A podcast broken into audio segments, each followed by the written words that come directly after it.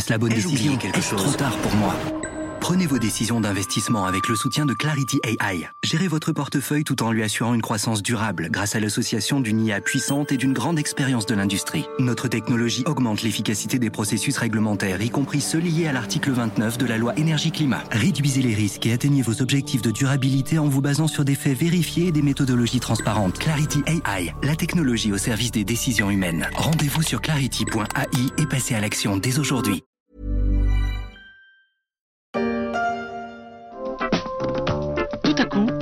Vous offre des fleurs. Ça, c'est l'effet magique d'Impulse. L'effet magique d'un parfum féminin, ce trentenaire dynamique en costard-cravate qui court après une jeune femme qui monte dans un taxi et lui offre un superbe bouquet. Coup de chance, il y avait un fleuriste juste à côté. Oh, oh lui fait des fleurs comme c'est gentil. Oui, merci, mais la prochaine fois, je préférerais des fleurs françaises.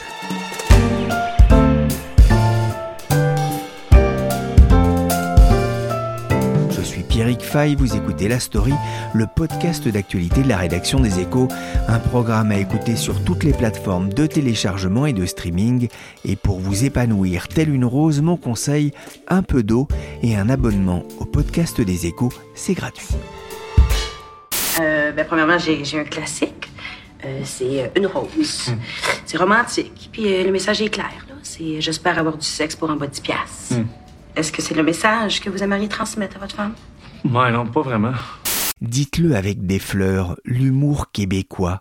Je ne sais pas ce qu'il a pris au final pour sa femme, mais une chose est sûre, les Français ont déserté les fleuristes l'an dernier. C'est ce que montre une étude Kantar. Et ce n'est pas encore un effet de la sécheresse, mais plus un effet de l'inflation. Les ventes de fleurs et de plantes ont pâti l'an dernier de la hausse des prix.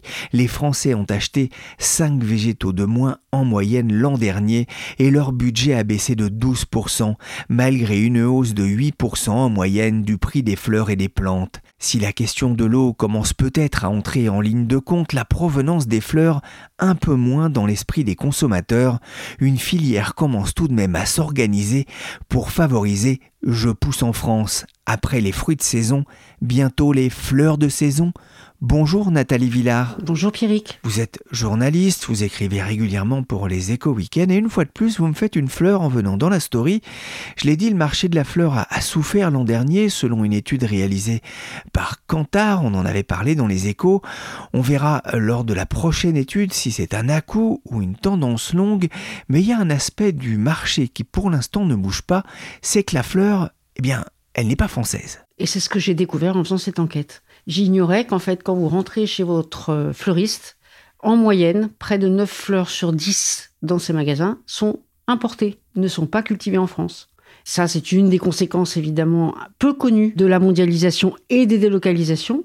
Mais le fait est qu'on est, nous Français, plutôt friands de fleurs. Sauf que le problème, c'est que ces fleurs, elles viennent souvent de très loin. D'où Kenya essentiellement, notamment pour la rose. Amérique du Sud également, Équateur, Colombie euh, et Hollande aussi, puisque la Hollande est depuis longtemps le leader mondial de la fleur coupée. Donc beaucoup de ces fleurs transitent par la Hollande, mais voilà, il y a le voyage euh, en avion cargo avec des chocs thermiques euh, importants et sans parler des conditions de culture dans ces pays qui ne sont pas propres, propres, propres. Oui, on voit qu'elles ont vu du pays, comme on dit.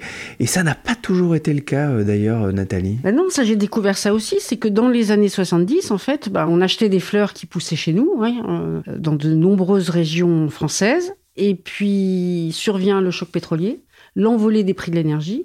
Et en fait, à l'époque, ben, beaucoup de nos fleurs poussaient dans des serres chauffées. Donc c'est devenu un coût de fabrication difficile à supporter pour beaucoup d'horticulteurs. Et à ce moment-là, on a vu bah, beaucoup d'exploitations disparaissent peu à peu d'un donc beaucoup de fermetures, et une délocalisation de fait de l'exploitation de fleurs dans des pays qui, à l'époque, à l'époque, parce que ça a changé, présentaient beaucoup d'avantages, une température de 24 à 25 degrés et un ensoleillement constant toute l'année, des coûts de main-d'œuvre, parce que c'est quand même un mode de culture qui exige beaucoup de main-d'œuvre qui était totalement imbattable, Et donc, petit à petit, euh, en l'espace de 20 ans, la production de fleurs euh, est partie ailleurs. Ah, et ça se lit d'ailleurs dans les chiffres du commerce extérieur. En 2020, la France a importé pour 254 millions d'euros de fleurs. C'est dix fois le montant de nos exportations. Dans les années 80, on comptait 8000 fermes florales en France contre environ 500 aujourd'hui, un chiffre en légère progression car euh, la filière commence à se réorganiser pour euh, refleurir la France? Complètement. En fait, il est en train de se passer dans la fleur ce qui s'est passé il y a une vingtaine d'années dans les fruits et légumes.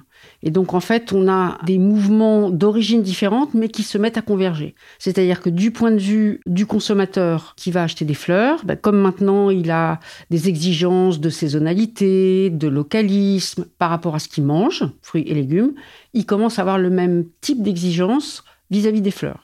Et donc, il y a une demande pour la fleur locale, française, de saison. Et en face, euh, vous avez beaucoup de professionnels, et notamment la personne qui a été euh, à l'origine un peu de ce renouveau, euh, Hélène Taquet, qui à l'époque était paysagiste et qui se désespérait pour ses clients, notamment entreprises, pour qui elle faisait des bouquets, à ne plus trouver de fleurs françaises. Et donc elle s'est dit, mais qu'est-ce qui se passe? Et donc un petit peu sur le modèle du slow food, était né dans les pays anglo-saxons, États-Unis, Angleterre, un mouvement slow flower qui justement remettait au goût du jour des fleurs produites localement et de saison. Et c'est ce qui petit à petit a commencé à se mettre en place en France. Et aujourd'hui, d'après les statistiques, il s'ouvre une nouvelle ferme horticole par semaine. Ce qui est donc, alors il y a encore énormément de chemin à faire, hein, parce que la production française est très loin de fournir la demande de fleurs, euh, mais en tout cas le mouvement est là. Oui, avec des jeunes hein, qui se lancent, notamment qui ont envie de, euh, bah, de refleurir euh, les territoires français. Vous avez parlé d'Hélène Taquet, qu'on recevra dans, quelques instants, hein, pour parler notamment de la fête de la fleur française.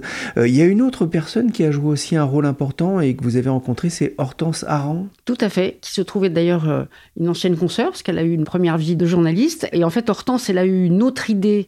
Parce que c'est pas le tout de dire on va aider des fermes euh, horticoles à se créer. Il y a un problème énorme de logistique. C'est comment on achemine ces fleurs poussées localement jusqu'aux fleuristes, avec des marchés de gros qui, jouent leur rôle, mais voilà, qui ne sont pas toujours là euh, géographiquement parlant. Et donc elle, elle a eu cette idée de créer une plateforme logistique où elle met justement euh, relation les producteurs d'un côté et les commerçants de l'autre. Et donc j'ai fait des tournées avec elle euh, en camion, justement, où, dès l'aube, euh, on allait euh, recueillir la production des fleurs qui avaient donc été fraîchement coupées, soit du matin, soit de la veille au soir, et qu'on emmenait jusqu'aux fleuristes, notamment dans la région de Rennes. Et donc cette plateforme qui s'appelle Fleurs d'ici a énormément contribué justement à, relancer la filière parce qu'elle elle met les différents acteurs en relation. Mais parce que ça, c'est une chose importante. C'est qu'une fois qu'elles sont coupées, il faut aller vite. Finalement, c'est une course contre la montre qui se joue. Oui, d'autant que à partir du moment où vous faites les choses proprement, hein, que vos fleurs, contrairement à celles qui poussent au Kenya ou en Amérique du Sud, ne sont pas, comme dirait Hortense, botoxées, hein, c'est-à-dire en gros euh, bourrée de conservateurs, pour dire vite. La fleur française locale et fraîche, elle, elle ne bénéficie d'aucun artifice, on va dire. Et donc, euh, bah oui, entre le, moment où vous la coupez et le moment où elle se retrouve euh, dans les vases chez le fleuriste, il faut aller, il faut aller vite, oui, 24 heures à peu près. Fleur d'ici, la première marque de fleurs éthiques 100% française, une marque qui colle à l'air du temps. L'entreprise emploie déjà une trentaine de salariés et vient de lever 5 millions et demi d'euros auprès de plusieurs fonds d'investissement dont la BNP et BPI. La fleur française bourgeonne, mais quid des clients? Sont-ils prêts à payer plus cher?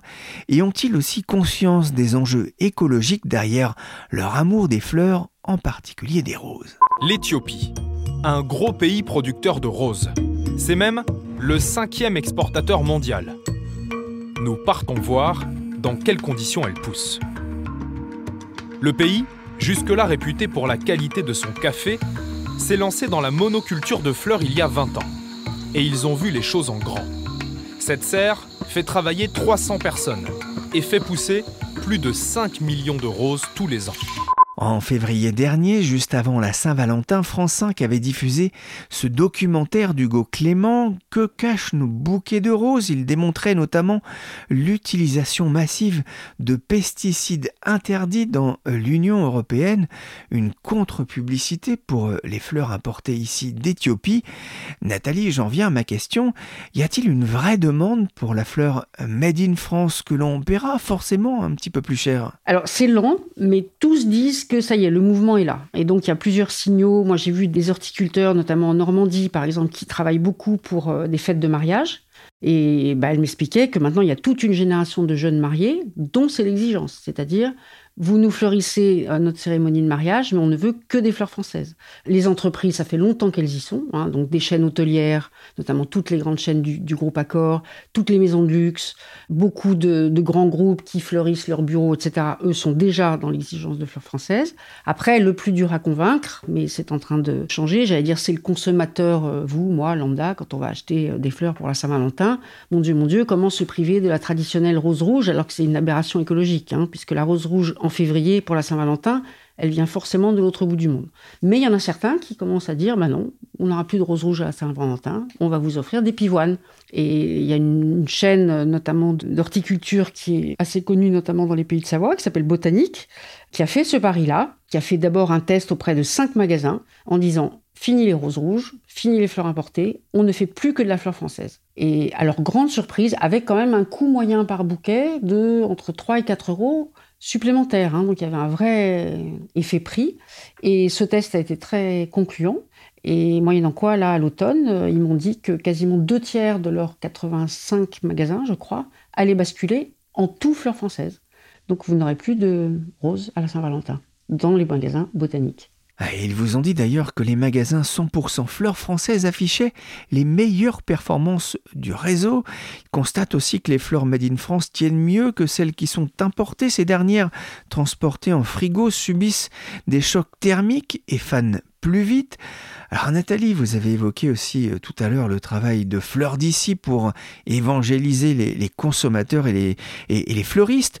Vous êtes d'ailleurs allé faire un tour en Mayenne avec un représentant de la PME à la rencontre notamment de jeunes horticulteurs.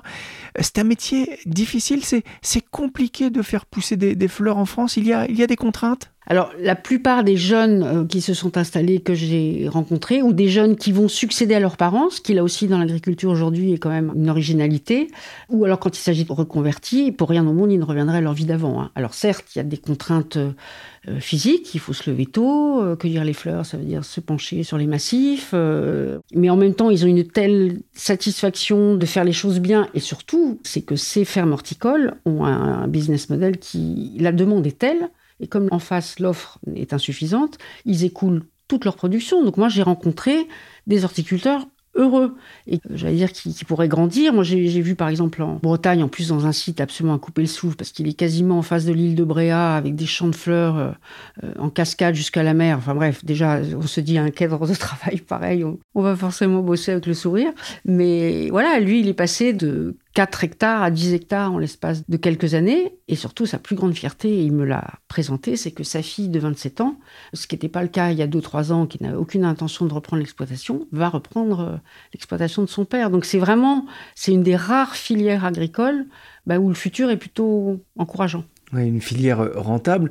Vous en avez rencontré un autre, il s'appelle Maxime Clément. Alors lui, il est, il est un peu plus loin que la Bretagne, il est dans le, le Loir-et-Cher, et lui aussi, il a, il a envie de il a eu envie de perpétuer finalement le travail de son père?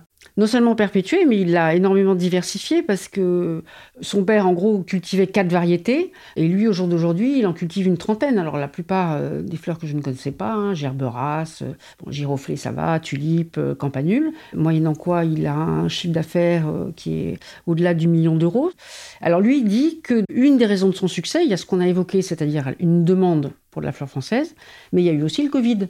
Parce qu'en fait, le Covid, bah, les fleuristes, rappelez-vous, ont continué à être ouverts, bah, parce qu'on fleurit aussi au moment des deuils, au moment, c'est-à-dire qu'il y a quand même des points de la vie où, euh, voilà, les fleurs font partie du, quotidien. Donc les fleuristes sont restés ouverts, mais tous les grossistes, l'approvisionnement international via l'Hollande, etc., terminé.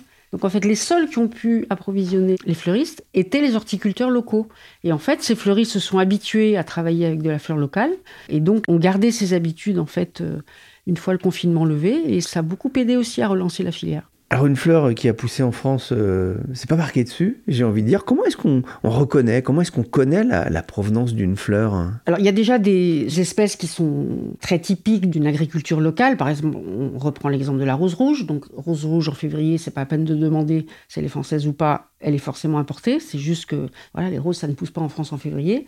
Après, la France est voilà spécialisée, on va dire, dans la pivoine, la tulipe, la rose un tout petit peu dans le sud de la France, mais pas vraiment. Et puis toute une, une série de variétés de fleurs qui avaient un petit peu disparu. Pour parler vite, on va dire les fleurs champêtres Hein, qui sont quasiment des fleurs des champs en fait, et qui correspondent, et ça on n'en a pas parlé, c'est une, autre des explications euh, du succès de la fleur française, c'est que notamment via Instagram, etc., il y a toute une mode pour des bouquets euh, beaucoup plus champêtres, beaucoup plus nature, euh, avec des fleurs qui tiennent pas forcément droit. Et toutes ces fleurs-là sont des fleurs qui poussent chez nous. Les fleurs importées se tiennent super droites, il n'y a pas un pétale qui dépasse, voilà. Mais la mode ne va pas pour ces fleurs-là, donc la mode de ces bouquets euh, champêtres euh, aide aussi la fleur française. Mais est-ce qu'il va y avoir un, travail euh, sur la traçabilité et notamment l'obligation d'indiquer, comme pour la viande par exemple, ou certains fruits et légumes, la provenance justement des fleurs Est-ce que c'est quelque chose qui est en réflexion? Alors pour l'instant, il n'y a pas d'obligation. Il y a un label hein, qui s'appelle Fleur française, qui existe déjà depuis plusieurs années, donc libre aux fleuristes de l'appliquer ou pas. Après, les nombreux fleuristes que j'ai rencontrés un peu partout disent que c'est maintenant dans leur intérêt d'indiquer l'origine. Parce qu'en fait, ça devient, j'allais dire, un mode d'appel marketing de dire moi je fais la fleur française. Et donc beaucoup, de manière spontanée, mettent des petits panneaux fleur française et ils s'aperçoivent que voilà, ça parle aux gens et surtout quand ils font un tout petit peu de pédagogie sur euh, ok, ma pivoine française elle est peut-être un petit peu plus chère que la fleur importée, mais voilà pourquoi. Donc il y a un rôle aussi de sensibilisation de la part des fleuristes euh, qui ont tout intérêt à mettre en avant euh, l'origine. Il y aura une bataille à gagner aussi, c'est celle de la grande distribution qui vend aussi parfois des fleurs. Tout à fait. Alors là aussi, il y a du boulot, hein, mais il y a une entreprise comme Bigot Fleurs, euh, qui est une entreprise française, alors qui elle est intéressante parce qu'elle a fait, au moment où on revient dans les années 70, où il y a eu ces délocalisations massives, entreprise familiale, eux à ce moment-là, ils se sont dit, bah, nous aussi, on va les faire produire un petit peu au Kenya. Et donc, ils ont leur propre champ de roses au Kenya et ils ont une production locale euh, en France, euh, notamment des tulipes. Et c'est aujourd'hui, Bigofleur, c'est un des principaux euh, fournisseurs de la grande distribution française. Et eux me disent que du côté de la grande distribution, bah, de la même manière qu'ils ont une pression de leurs clients sur l'origine des fruits et légumes, ils commencent à avoir maintenant une pression de leurs clients sur l'origine des fleurs.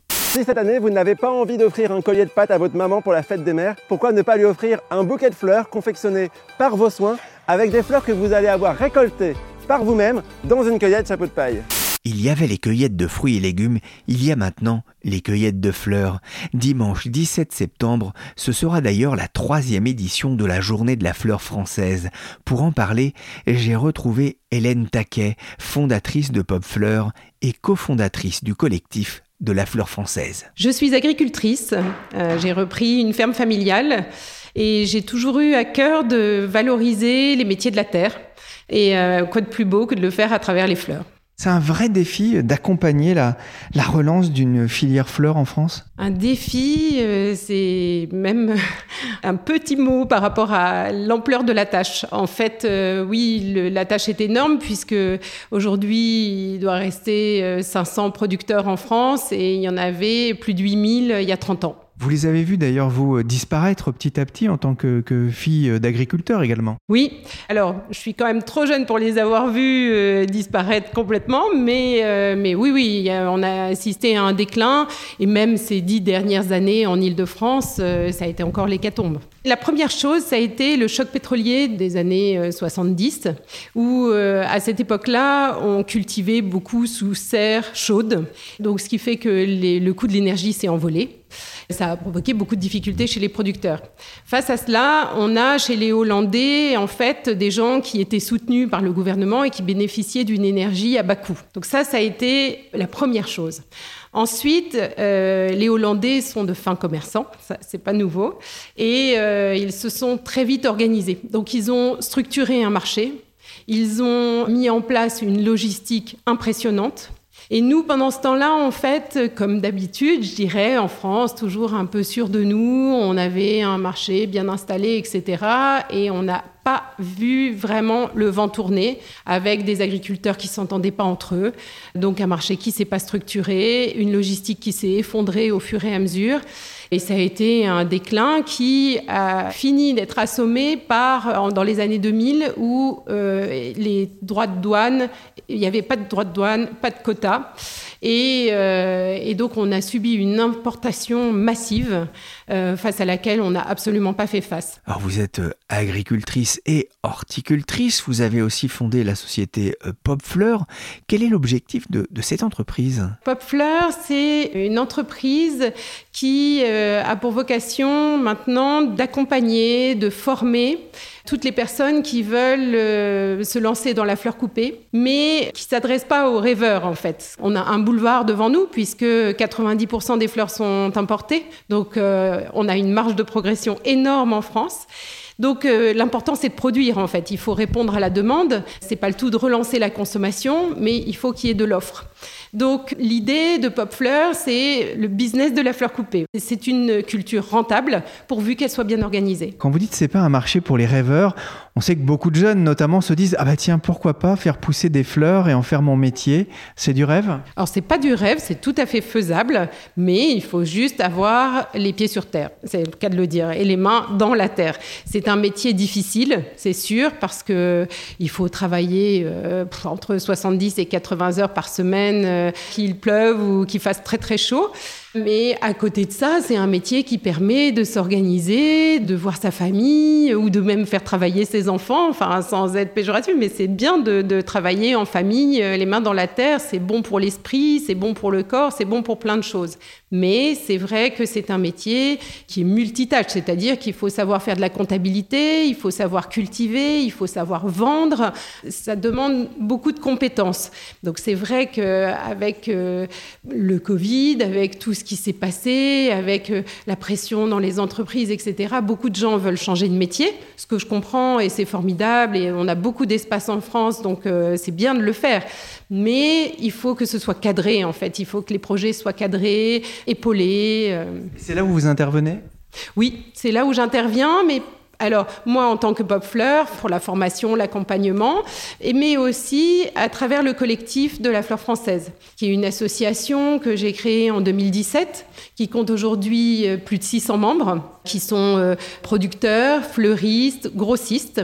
Et cette association, donc, euh, c'est un annuaire en ligne, donc euh, à la fois qui oriente le consommateur, mais qui est un réseau en fait de soutien aussi aux futurs euh, floriculteurs, aux futurs fleuristes qui ont envie de faire leur métier autrement, de manière plus responsable et plus durable. Ah, il faut s'organiser, c'est un vrai défi pour, pour le secteur? C'est notre économie rurale, l'activité dans les campagnes qui est en jeu, c'est les emplois de proximité, donc l'entretien de nos paysages.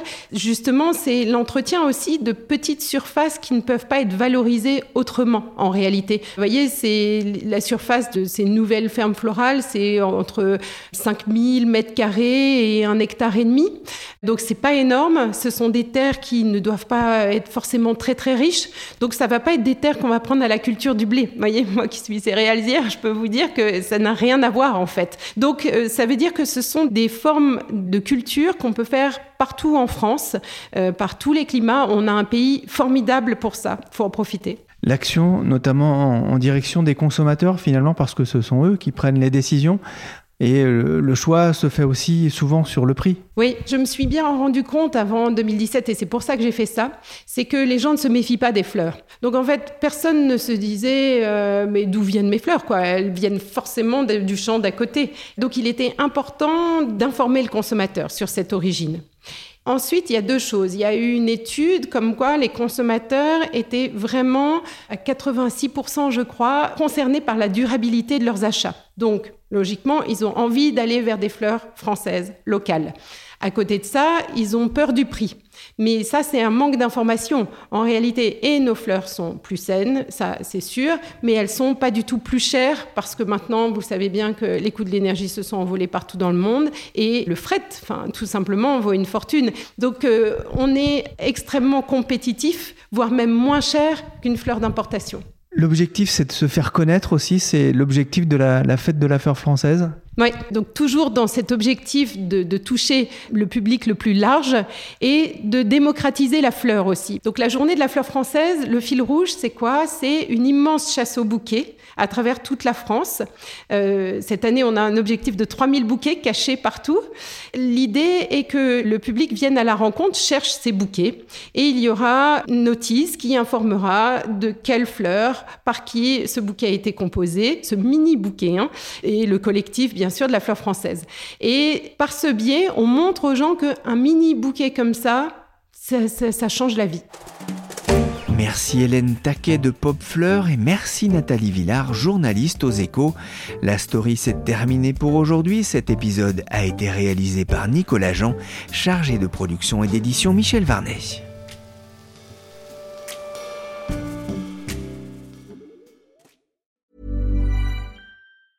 Hi, I'm Daniel, founder of Pretty Litter. Did you know cats tend to hide symptoms of sickness and pain? I learned this the hard way after losing my cat, Gingy. So I created Pretty Litter, a health monitoring litter that helps detect early signs of illness by changing colors, saving you money and potentially your cat's life. Pretty Litter is veterinarian developed, and it's the easiest way to keep tabs on your fur baby's health right at home. Go to prettylitter.com and use code ACAST for 20% off your first order and a free cat toy. Terms and conditions apply. See site for details.